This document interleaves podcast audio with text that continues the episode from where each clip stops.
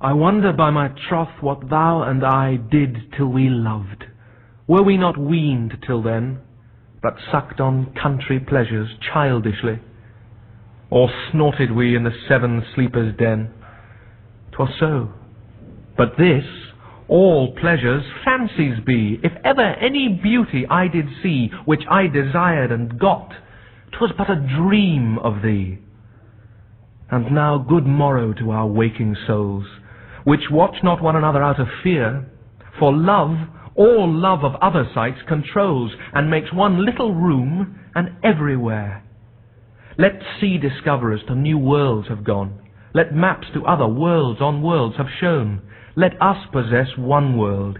Each hath one, and is one. My face in thine eye, thine in mine appears. And true plain hearts do in the faces rest. Where can we find two better hemispheres? Without sharp north, without declining west. Whatever dies was not mixed equally. If our two loves be one, or thou and I love so alike that none do slacken, none can die.